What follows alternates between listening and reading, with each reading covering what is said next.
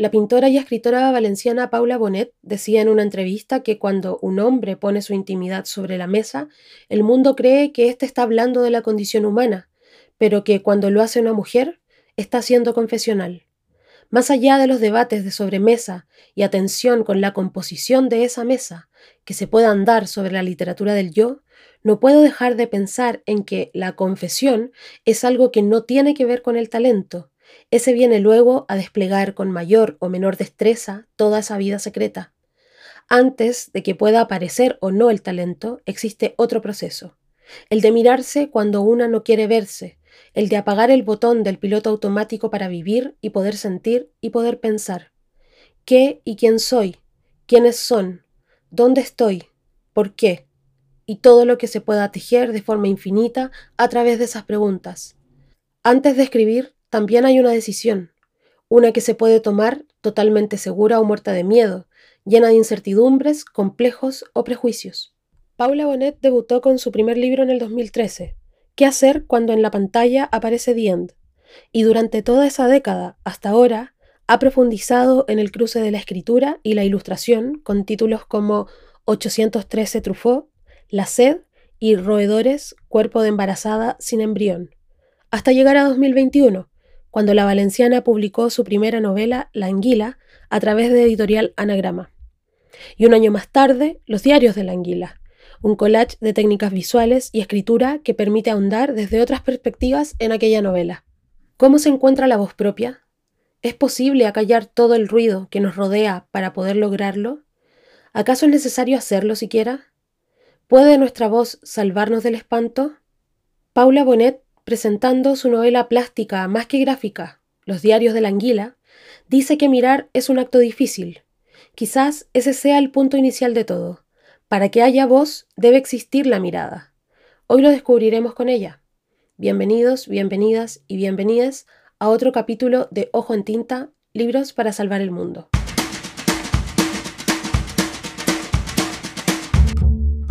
Esto es Ojo en Tinta el podcast. Libros para salvar al mundo.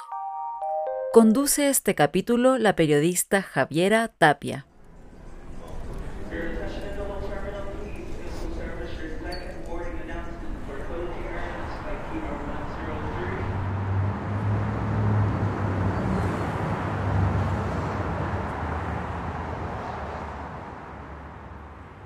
A principios de la década del 2000, Paula decidió huir y el lugar más lejano que encontró, que tenía convenio con la universidad en la que era estudiante, fue Santiago de Chile. Yo siempre he pensado, durante muchos años he pensado que aquella huida fue un impulso de juventud, que era una sed de, de conocimiento, que era un por fin atreverme a querer estar sola en un lugar lejano por fin atreverme a cruzar el Atlántico. Para mí América Latina era algo que, me estaba llamando siempre con, mucha intensidad. La literatura eh, latinoamericana me, tenía enamorada desde, desde, muy joven. El realismo mágico era algo que me, tenía absolutamente hipnotizada. Y, esa historia que me fui contando a lo largo de los años se vio derrumbada o se vio colocado en un lugar de menos importancia, porque es evidente que yo tenía esa pulsión y es evidente que yo sentía ese amor. Y, de hecho cuando llegué acá pasó una cosa muy bella, que fue que al pisar la tierra chilena sentí que ese realismo mágico que tanto me interesaba no era una construcción cultural, sino que era una manera de entender el mundo. Sentía una energía eh, diferente y mi mirada empezó también a mirar de otra manera, y hacerse más, ah, más rica, enriquecerse. Pero digo que queda en un segundo plano porque pienso que realmente fue mi inconsciente salvándome, eh, mi inconsciente queriendo huir de una situación que el contexto hacía creer que era normal. Eh, voy a citar a Rebecca Soldin, ¿no? cuando habla de que el machismo y el racismo muchas veces está súper pegado a las, buenas costumbres. Y, ahora entiendo con, ese despertar que supuso para todas el Me con ese despertar en el feminismo, con aquel 8M en el que todas salimos a la calle, en todo el mundo, ¿no? y que todavía es emocionante, porque sabíamos que algo se había roto y que podíamos empezar a construir desde otro sitio. ahí fue cuando entendí que, que, que esa huida era una salvación, que era lo único que yo tenía para poder separarme de, un hecho que a mí me estaba haciendo mucho daño, ¿no? que de hecho estaba ya empezando a condicionar la manera que iba a tener, siendo muy joven, de relacionarme conmigo misma, con mi cuerpo y con, mis afectos, con, mis relaciones eh, más íntimas. Paula dice que ese realismo mágico que había leído en libros, llegando a Chile, lo encontró en el mundo real. Me río un poco nerviosa cuando la escucho y le pregunto ¿en qué lo vio? ¿Acaso para mí es más difícil notarlo por haber nacido acá?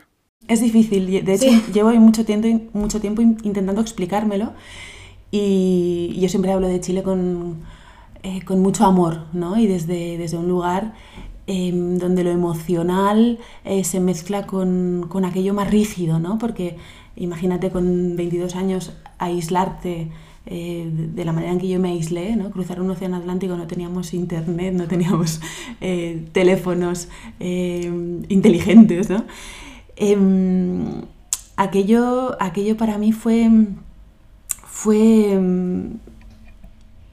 fue ponerme ese espejo que me, que me estoy intentando poner desde ese momento. ¿no? Fue el, el entender que, estamos, que somos seres sociales, pero que estamos solas y que una ha de saber construirse en la dirección que más le convenga para poder ser una buena compañera de una misma ¿no? durante todo el tramo, que será más largo o más corto, pero que eh, eh, inevitablemente será. ¿no? Con lo que, ¿cómo explico eso? Mm, yo sentí ese, ese, aislamiento y sentí que de alguna manera em, el, el, aire, el clima, el hecho de que hubiera una gran cordillera, que era todo el tiempo un telón de fondo, blanco, yo llegué en agosto, blanco, reluciente, frío, que afectaba incluso de una manera eh, evidentemente eh, explicable, o sea, muy fácilmente explicable, pero eh, también muy mágica ¿no? en, el, en, el, momento en el que yo preparaba, por ejemplo, mis telas. ¿no? Cuando enganchaba una tela un bastidor, e, ese frío y ese, esa nevera ¿no? que condicionaba eh, que mis materiales secaran o no secaran, que la tela se tensara más o menos. Había como una parte un poco incluso fantasmagórica, ¿no? El, el hecho de, que hubiera temblores. Eh, yo no estaba acostumbrada a los temblores y estar sentada en una mesa y que ahora de repente el agua se mueva como por arte de magia, ¿no? Eh, claro, yo venía con una mentalidad muy rígida, muy estructurada y muy poco dada a permitirse que lo que se permitía mientras leía, ¿no? en, en, ese lugar eh, al, que me permitía, eh, al que me permitían llegar los libros, también pudiera ser parte de la vida real. No sé si he sido capaz de explicarlo, pero básicamente era esa conexión con, con una parte de la naturaleza, eh, con el clima y con las personas. ¿no? El hecho de que hablemos la misma lengua, que hablemos castellano, y, una misma palabra para ti signifique algo tan opuesto a lo que significa para mí y que haya tantos equívocos en, el momento en el que estamos hablando, cuando somos lo mismo, cuando somos exactamente lo mismo, también generaba situaciones eh, que, a mí me colocaban en lugares muy extraños, ¿no? Eh, porque a veces me daba cuenta del, equívoco y habitualmente eh, lo llevábamos a un lugar como de, evidentemente, conocernos mejor, ¿no? conocer mejor nuestras culturas, pero intentábamos llevarlo, llevarlo a un lugar de risa, ¿no? de, jugar incluso con esas palabras. Pero muchas veces esos equívocos se nos escapaban, se nos colaban y yo estoy segura de que construir relaciones desde un lugar que yo no sabía que estaba construyendo, ¿no? y, y al revés. En diferentes ocasiones, Paula ha mencionado que la literatura es el oficio que ocupa más tiempo en su vida, aun cuando su formación fue en bellas artes. ¿Fue la imagen primero que la palabra? O al menos en el ámbito de la circulación de obras. Le pregunto por qué. Deberíamos preguntárselo a aquella Paula. Pienso que tenía habilidades para ambas, em, pero la, parte de la abstracción de la mancha y de la imagen, y esa parte también más eh, artesana en el sentido plástico, me, me, hacía las cosas más fáciles, ¿no? Y me vinculaba de una manera más directa y más sana con mi familia, con em, personas de mi familia que para mí eran importantes. Mi abuelo era carpintero y, todo lo que tenía que ver con la talla, ¿no? con la pintura, eh, era carpintero y vivió una guerra civil que no le permitió desarrollar eh, sus habilidades artísticas, porque era carpintero porque no había podido ser escultor. Y, pienso que ese amor por mi abuelo, que no leía apenas, me colocó en ese lugar eh, como más de mm, intuición, que no quiero decir con eso que en, la escritura no exista, pero para mí, en mi contexto, el mundo era así, ¿no? Y, toda la parte literaria me alejaba mucho de mi familia, me, me colocaba en un lugar que ellos no comprendían. Pienso que, que por eso también el respeto hacia la literatura era más grande, y yo me acercaba como con más solemnidad. Todo lo que me permitía hacer en, las, artes plásticas, mm, tardé mucho tiempo en permitírmelo eh, con la palabra. Pero tanto en la escritura como en las artes plásticas hay algo esencial que es la mirada. Eh, ¿qué, es, ¿Qué significa para ti mirar? Es imprescindible mirar. Es, eh, la mirada es lo que me construye y lo que me destruye para poder construirme mejor. ¿no? Es lo que me permite colocar esos espejos que habitualmente no queremos enfrentar. ¿no? Eh, una periodista dijo algo muy bonito de la anguila, que era que la anguila te colocaba un espejo eh, sin que tú te lo esperaras, ¿no? Eh, sin que te diera tiempo a, peinarte, a, limpiarte las legañas ¿no? o a estirar el cuello y, de repente veías un yo que habitualmente no ves, no porque no exista, sino porque no quieres verlo. Y, para mí la mirada es eso, y al, lugar al que, me ha llegado, al que me ha llevado mi obra, tanto la plástica como la literaria, es justamente eso, atreverme a mirar en esos espejos, aunque me disguste lo que vaya a ver. A mí me gusta pintar y todo sucede en la imaginación. Todo lo que se me ocurre, lo hago. O sea, la imaginación al poder. O sea, es muy importante saber lo que a uno le gusta y hacerlo. No soy ni abstracta, no, soy lo que soy yo. Parece que soy figurativa, pero otra figuración, ¿no? No es ser figurativo como si te hiciera a ti una cosa, se puede parecer, pero a partir de mí. La que acabas de oír es una voz conocida por Paula, conocida y muy querida también. Es la de la maestra Roser Bru en una entrevista del programa Maestros del Arte Chileno. Los diarios de la Anguila, editado por Anagrama dentro de la colección Contraseñas Ilustradas, comienza con una cita de la artista catalana que se estableció en Chile a partir de 1939. Vivir es cierto, morir también. Dentro del libro, Roser vuelve a aparecer, en forma de textos del diario que escribe Paula, en bocetos dibujada, también en fotos. En una aparecen juntas, abrazadas y riendo. Junto a la imagen se lee, Roser me cuenta que le hacía huevos fritos a Nicanor Parra. Roser Bru llegó a Chile a bordo del Winnipeg, el barco que Neruda ofreció a aquellos republicanos que tuvieron que exiliarse cuando Francisco Franco comenzó su dictadura. La conocí en 2001 en el taller 99, escribe Paula en otras páginas. Y le pregunto, ¿qué es lo que Roser Bru le enseñó fuera de la técnica?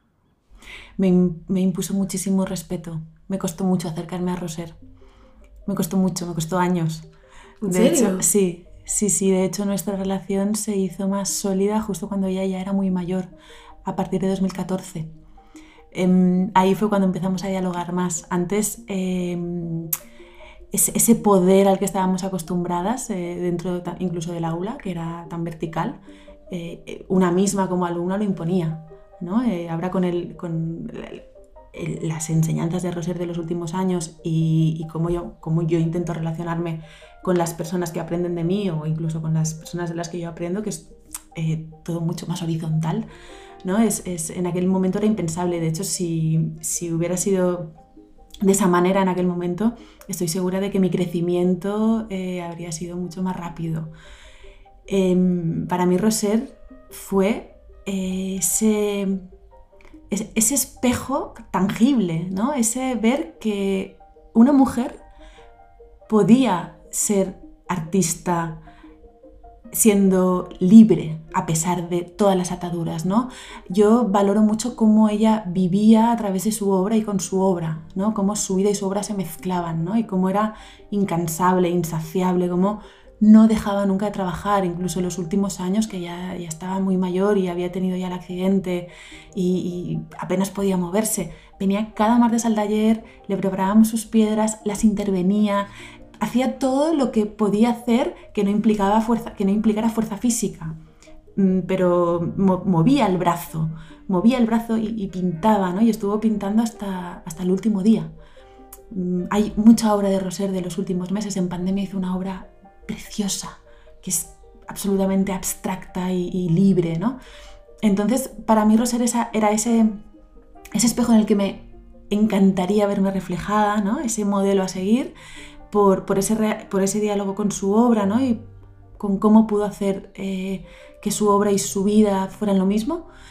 Y, y, después por la sutileza de su pensamiento, ¿no? Por cómo era capaz de expresar pensamientos feministas radicales desde un lugar absolutamente eh, sereno y directo. E, ella, sus sandías, ¿no? atravesadas por esos cuchillos, eso es muy contemporáneo. Eso se podría, podría ser de una autora que hubiera despertado con ese 8M del que hablábamos al inicio.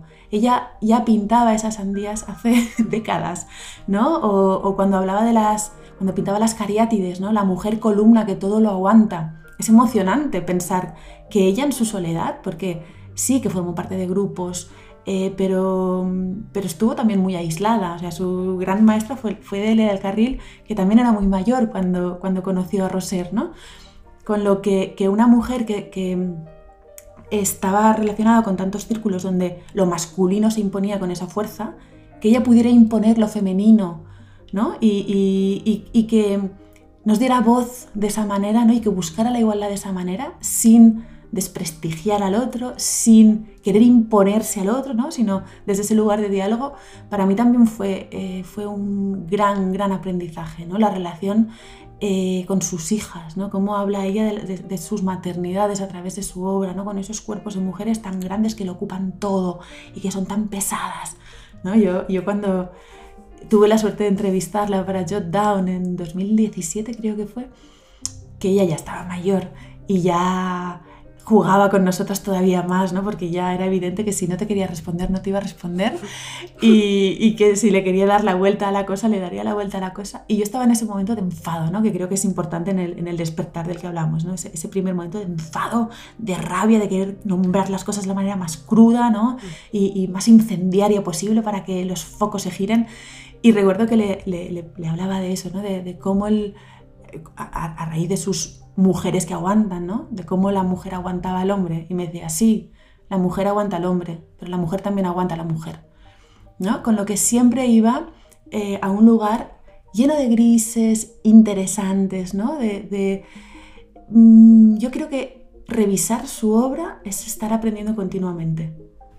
Bueno, podría seguir y seguir y seguir hablando de Roser. bueno, pero por todo lo que estás diciendo me queda también muy claro que de alguna manera Roser también se cuela en tu escritura. Sí. Está presente. Sí, ¿De qué manera? En las voces. Yo, pienso que La Anguila es una novela coral. Hay muchas voces hablando a la vez. hay mujeres de diferentes clases sociales, de diferentes edades, diferentes nacionalidades. Y, y eso es algo que en Roser era habitual. Ella citaba, todo el tiempo estaba citando a autoras y autores que para ella eran importantes. El otro día cuando estuvimos en su estudio, de hecho, ver una foto de, una Virginia Woolf como medio oculta detrás de un caballete, era como que había metido la nariz y, parte del ojo detrás de la pared, ¿no? Como, y pensaba, ¿la dejaría así la Roseros? Esto será que después de estos meses alguien lo ha movido. Había un Miguel Hernández mirando fijamente y con esa fuerza ¿no? que tenía y esa, esa dulzura. Em, las paredes hablan, decía la Roser, y ya se encargaba ella de que hablaran, porque o pegaba fotos o, pegaba, o escribía frases que, que para ella eran importantes. ¿no? Eh, a quien vela todo se le revela, hay que estar atentas a las cosas, de todo se puede aprender. Em, el tiempo no perdona lo que se hace sin él. Hay, hay un montón de frases que... que escritas en la pared. Sí, escritas en la pared y pronunciadas por, ellas, por ella una y otra vez, ¿no? Y, y ahora recuerdo diciendo eso, ah, el taller habla, las paredes hablan, sí. Y entonces, en esa entrevista que te digo, ¿no? Que de, que de hecho se, y de repente se dormía y ya no quería seguir hablando. Y tú te quedabas como, sí, ¿qué? ¿Qué? En los diarios de la anguila aparecen otras artistas, tanto visuales como escritoras. Aparecen sus nombres: Mayo Farrell, Leonora Carrington, Emily Dickinson, Teresa Vilsmont, Marta Brunet, Mariana Enríquez, Catherine Mansfield, Marta Sanz, Cristina Peri Rossi y Lina Meruane, entre muchas otras. Muchas otras. Y pienso en aquellas otras voces que nos ayudan, sin saberlo, a construir la propia. ¿Cuáles han construido a Paula? Muchas. De hecho, cuando entendí hace, hace cuatro o cinco años que eh, la experiencia con los abortos espontáneos era igual de válida que la experiencia de la guerra, ¿no? y que tenía que poder hablar de ellos desde el lugar que yo considerara que era interesante hablar. ¿no? Ahí me acerqué a muchas autoras que me, eh, que, me, que, me, que, se me colaron dentro. Em, me, me, sorprendió mucho la relación que yo había mantenido siempre con Frankenstein, eh, ¿no? con la obra de Mary Shelley, sin entender Frankenstein. ¿no? Porque, claro, Mary Shelley muere eh, su mamá, Mary Wollstonecraft, ¿no? cuando, cuando ella nace y ella ya carga con esa muerte. ¿no? Y después tuvo varios abortos espontáneos y Frankenstein al final es esa imposibilidad de creación de vida ¿no? o esa responsabilidad con la muerte de, eh, con la muerte ajena. Con lo que revisar Frankenstein después de mi experiencia con los abortos espontáneos y acercarme a la obra de Dacha Maraini, por ejemplo, o de Anna Starobinets, ¿no? que, que, son dos autoras eh, que las dos están vivas, por suerte, una italiana, eh, Dacha ya creo que tiene los 90, Anna Starobinets creo que tiene 30, ¿no? y como en el mismo momento, debido al contexto evidentemente, las dos hablan de una experiencia de aborto o de, o de parir un niño muerto o de haber de abortar un niño con malformaciones, ¿no? Y cómo las dos, usando el cuerpo y usando su experiencia, acaban haciendo una crítica social, ¿no? Eh, en el caso de, en el caso de Chamaraini, terriblemente dolorosa, porque ella escribe ese, esa novela 80 años más tarde de que le sucediera, con lo que eh, explica cómo esa pérdida, ¿no? ese niño que parió y al que no le dejaron ver, eh, la ha acompañado durante muchos años. ¿no? De hecho, ese cuerpo feliz es un diálogo con su hijo a medida que el hijo crece y un, un libro muy en la línea de Chimamanda Ngozi Adichie de cómo educar en el feminismo, en el que va alternando ese diálogo con su hijo con teoría feminista. Es súper interesante. Y dos años más tarde publica Ana Storobinets, que es una escritora fantástica de ciencia ficción, de terror, eh, un libro autobiográfico que empieza con una intro en la que ella dice, eh, eh, esto se supone que no es literatura, ¿no? Porque es algo que me ha sucedido, pero es lo más terrorífico que escribiré nunca. Y entonces te hace una crítica al sistema sanitario ruso que es descorazonadora, es terrible, ¿no? Porque el, el, argumento, seré rápida, es que eh, ella está embarazada de su segundo hijo y se le eh, bueno, el, embrión tiene una malformación en el riñón que lo hace incompatible con la vida, ¿no? con lo que le dicen o sigues adelante el embarazo hasta que se produzca un aborto o el niño nazca y una vez nazca morirá, o interrumpimos el embarazo. ¿no? Y entonces ella pregunta y para interrumpirlo y le dicen, ah, no, nosotros no somos asesinos. Entonces tiene que irse a Alemania para poder abortar.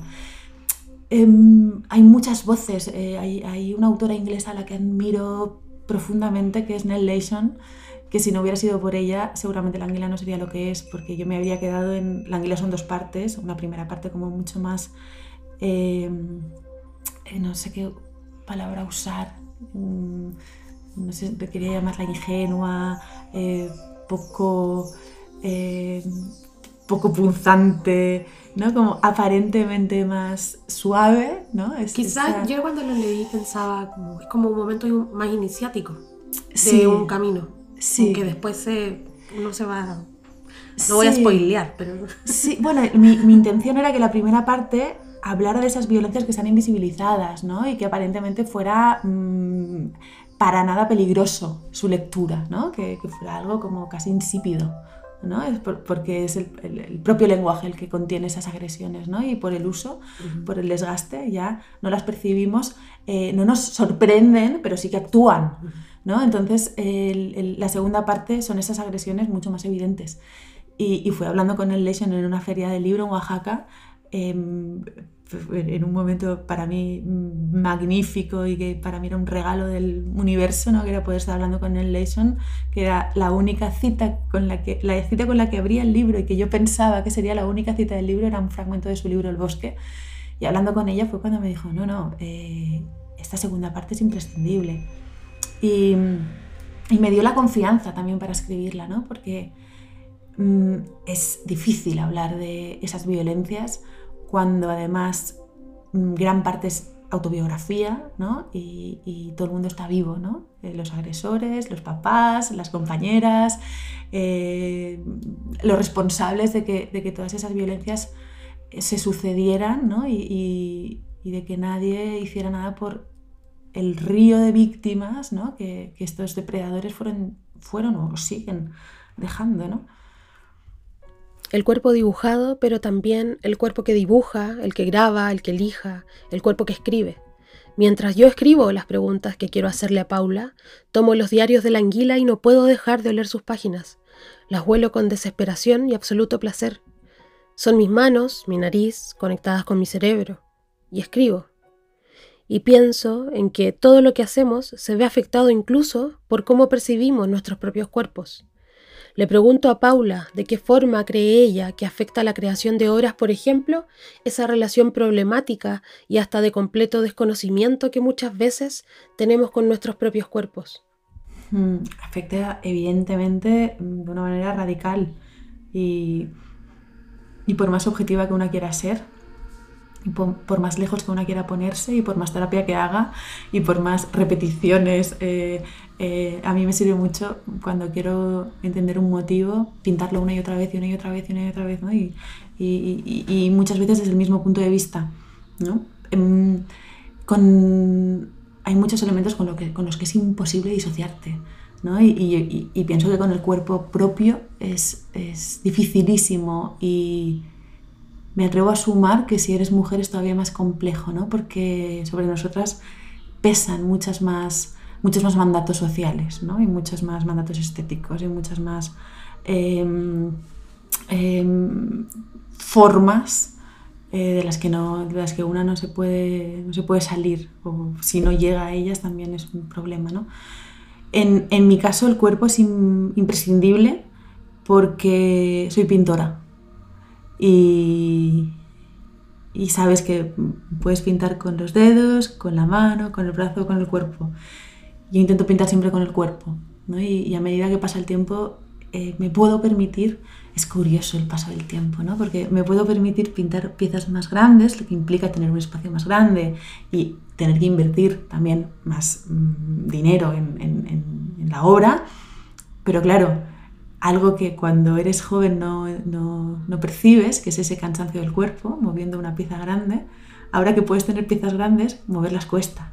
¿no? Entonces eso pienso que también aparece en la obra, ¿no? Ese, e- e- esa fisicidad ¿no? Eh, que, que- con la que inevitablemente estás trabajando, porque no es lo mismo cuando escribo en, en ese aspecto. El cuerpo también se impone cuando escribo, por lo menos por ahora. No sé hacia dónde está yendo mi, mi trabajo literario, cada vez está más separado de la pintura, pero es cierto que cada vez habla más de pintura y yo siento cuando escribo que pinto más. Y esto es una cosa que estoy descubriendo eh, los últimos meses, que estoy pintando menos, eh, tengo muchas ganas de pintar, pero estoy pintando menos por, por motivos, eh, ahora mismo estoy un mes fuera de mi taller, es, es imposible, por motivos evidentes, pero escribo tanto y, suele colarse tantas veces la pintura o esa mirada pictórica en mis textos que, que siento que estoy aprendiendo más a pintar mientras escribo, ¿no? Y, y también em, hablo desde el privilegio, porque yo pienso que es una suerte poder dedicarme a las, a las dos disciplinas, porque pienso que en mi caso las dos benefician a la otra. El, otro día un periodista me decía, ¿y tú que eres pintora? ¿no? Y como diciéndome, ¿y lo haces tan bien? ¿Por qué te complicas con la escritura? ¿no? Y yo le decía, em, no sé si no es, es, que no has visto mis pinturas, ¿no? porque también me complico con la pintura. De hecho, de eso se trata, ¿no? de complicarse, o, o, al menos es la manera que yo tengo de entender mi trabajo. Yo, la, la, la autora, el autor que encuentra una fórmula, ya sea pintando, ya sea escribiendo, y la repite y la repite y la repite porque sabe que funciona en el diálogo, en el público y con el mercado, a mí no me interesa. yo prefiero eh, publicar una novela que sea un desastre, porque seguramente no será tan desastre, ¿no? Y sobre todo en, mi carrera, en el diálogo que yo establezca con mi obra y conmigo misma, ¿no? Igual una exposición, yo sé que me voy a arriesgar a hacer una exposición que evidentemente eh, haya gente que piense que no merece estar en el sitio en el que está siendo expuesta. Muy bien. Em, esa exposición existe por algo, en mi, trayectoria existe por algo y, luego además hay una cosa que, pienso que es importante, yo, lo, he pensado últimamente bastante, ¿no? que es que quién es una para decidir qué sirve y qué no sirve y qué es bueno y qué es malo, ¿no? y más cuando lo crea una misma es que es imposible. Yo no puedo, yo no puedo eh, crear algo, saber lo que he creado y además pretender que tú lo recibas desde el lugar desde el que yo quiero que lo recibas. Ese algo ya, por el simple hecho de existir, ya es una, tiene una, un sentido propio, ¿no? Y ya es independiente em, y ya no está en mis manos em, saber qué sucederá con eso, ¿no? Con lo que ese, eso del autor o la autora estar tan pendiente de su obra y de la repercusión de su obra, pienso que es una gran trampa y, es un ruido que no te permite trabajar con libertad.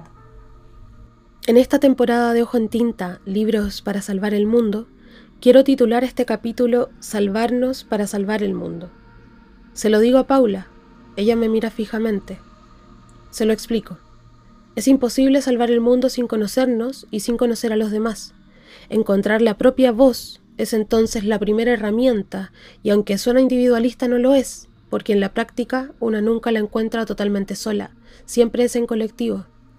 El encuentro de nuestras voces, por tanto, son las herramientas que tenemos más a mano para salvar el mundo, no solo la voz propia, sino aquellas, todas, que pocas veces logramos oír claro. ¿Qué piensas tú? le pregunto a Paula.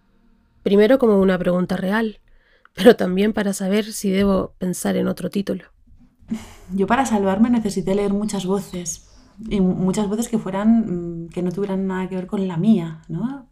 Aquí tengo a Camila Sosa, por ejemplo, o Marta Sanz, Valia Trabuco. Em, cada una escribe desde un sitio y su, su contexto, claro, los problemas a los que se ha enfrentado, las carencias o, o, el, o el, privilegio. O, mm, es, para mí es interesante poder leer a muchos y a muchos y, entender también eh, cómo somos de complejos y complejas, ¿no? Y cómo una misma, ¿no? Tú revisando tus textos de, hace 15 años, claro que estás allí, pero estás nada allí también, ¿no? Mm. Yo ayer antes de ayer me pasó una cosa que estaba en la calle Merced, que es donde yo viví ah, en, 2022, en 2002, y justo 10 años más tarde me llega un video de mi fiesta de despedida de 2002 en esa calle.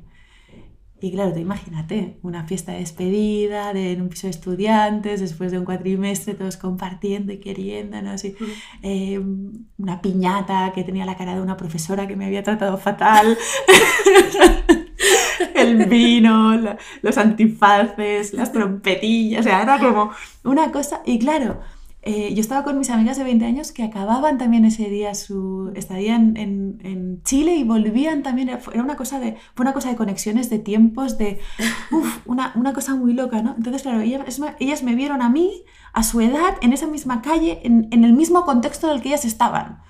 ¿no? Y, y claro, para ellas fue un viaje muy bestia, pero para mí fue decir, wow, me he tenido que ver 20 años más tarde en un video para saber que ya no soy esa persona y para saber que tengo que cuidar a esa persona. O sea, que todo el trabajo que estoy haciendo de, cuidar, no la madriguera porque existe, porque yo sentía que yo no había tenido un lugar seguro mientras me enseñaban y quería que todas las mujeres que quisieran aprender en un lugar seguro pudieran estar en ese lugar seguro, ¿no? Y, eso es la madriguera, ¿no? Y por eso se crean esos lazos tan bestias, ¿no? Y, hay tanto amor y esa red tan grande, ¿no? Que cruza el Atlántico. Mm, yo durante muchos años me, he enfrentado a, mi idea de aquello que yo era. Y claro, antes de ayer me vi y dije, pero ¿qué podías hacer?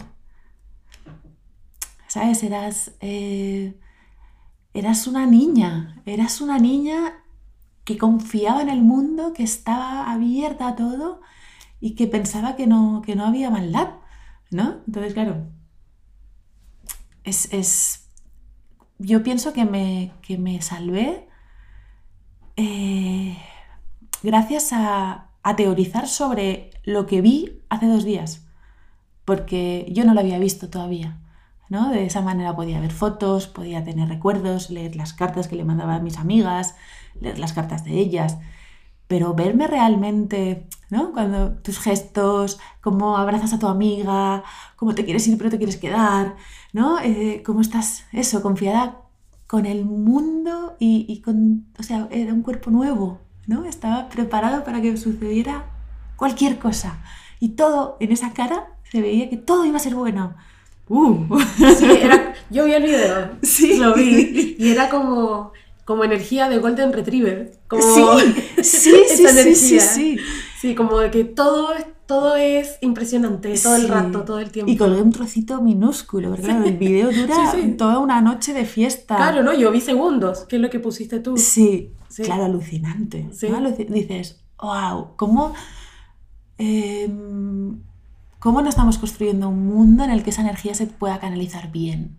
¿No? ¿Cómo estamos construyendo un mundo en el que hay depredadores que llegan y, la succionan?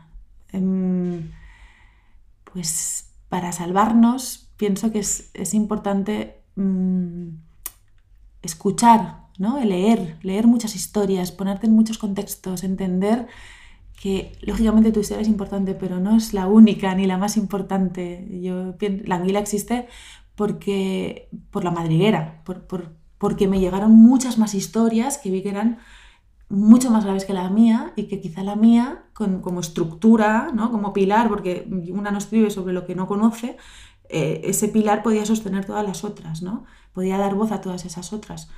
y, creo que por eso mm, pude permitirme ponerle el, mi nombre a la protagonista, ¿no? porque yo ya sabía que, que no era yo o que no era solo yo, ¿no? Entonces me podía permitir esa libertad de no estar mirándome, de, no estar haciendo un ejercicio de autocomplacencia, ¿no? era, era una cosa que, yo sentía mientras hacía que iba mucho más allá.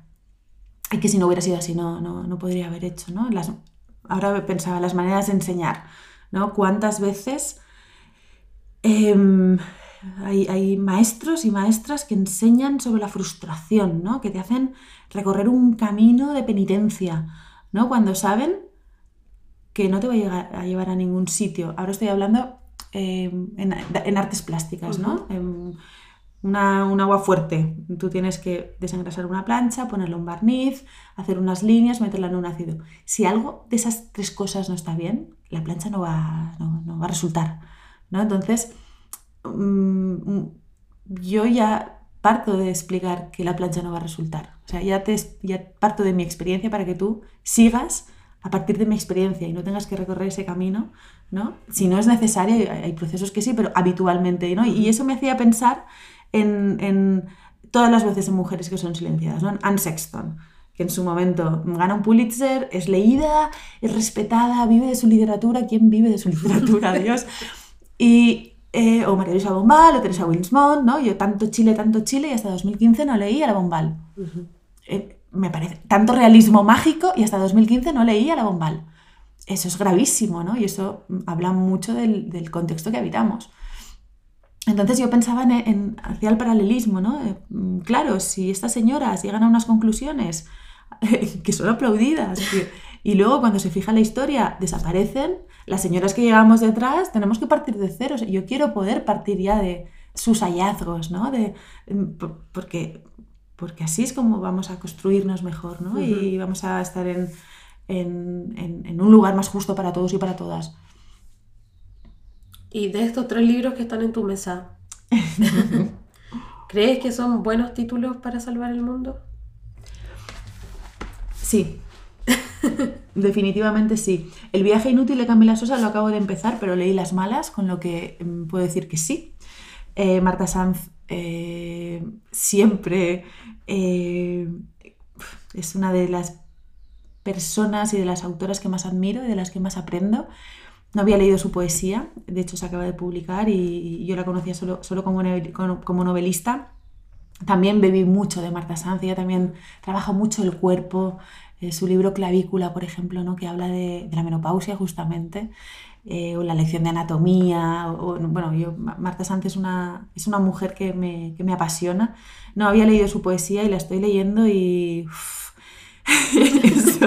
el otro día le mandé un mensaje y le dije, disculpa que sea tan cursi, pero llevaba 15 días muy difíciles, ¿no? de mucho trabajo, de mucho trabajo al que no estoy acostumbrada, porque yo también estoy creando siempre y, en estas becas he sido más eh, figura, sí, mm. que todo estuviera bien, que todo saliera bien, los vuelos, eh, los horarios, cosas que Productora. sí, cosas que yo no suelo hacer.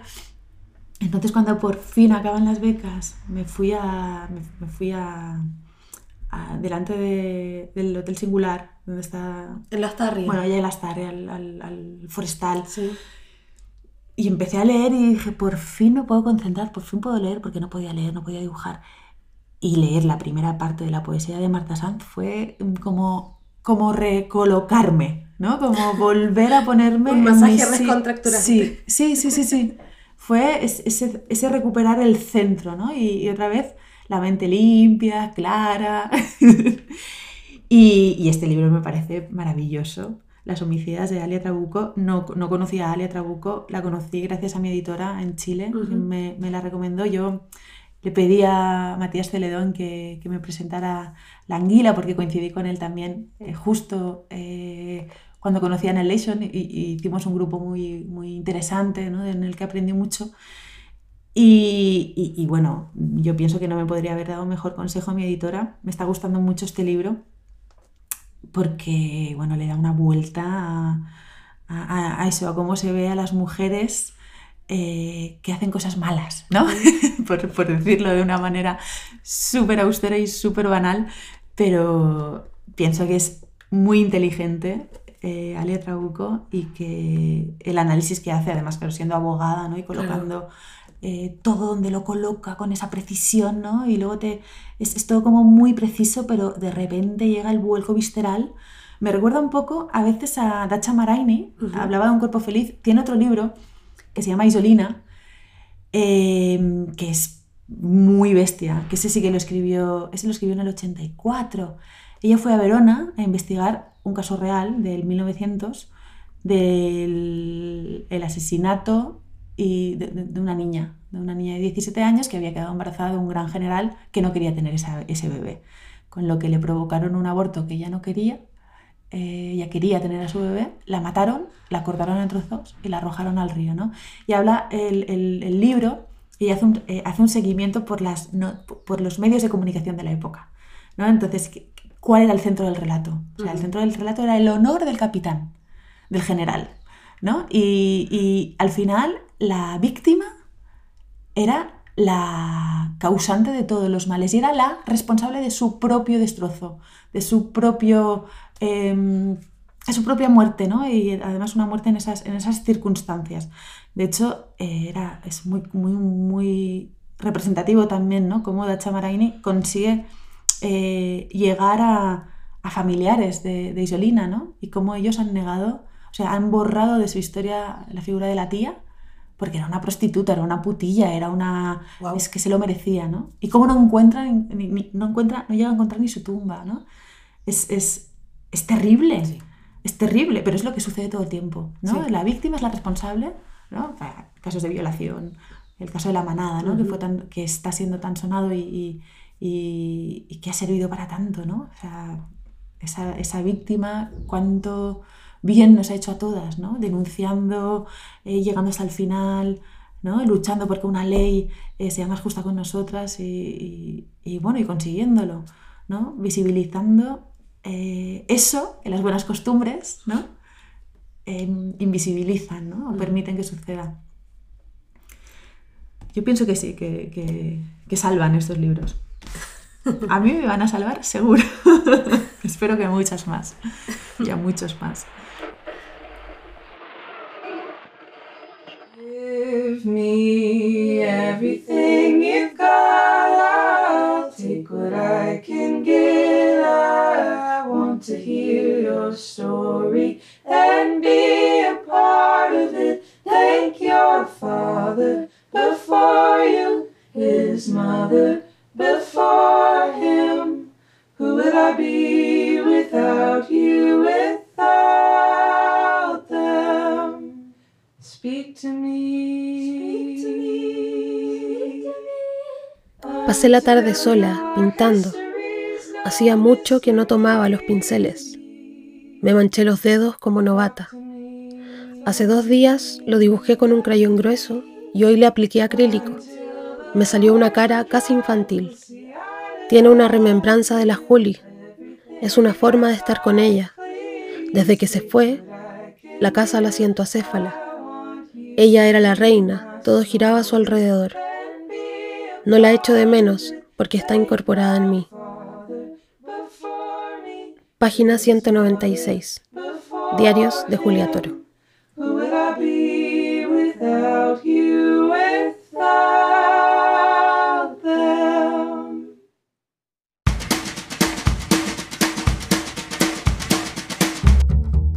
Esto fue Ojo en Tinta. Libros para salvar al mundo. Un proyecto financiado por el Fondo del Libro y la Lectura del Ministerio de las Culturas, las Artes y el Patrimonio de Chile, convocatoria 2022.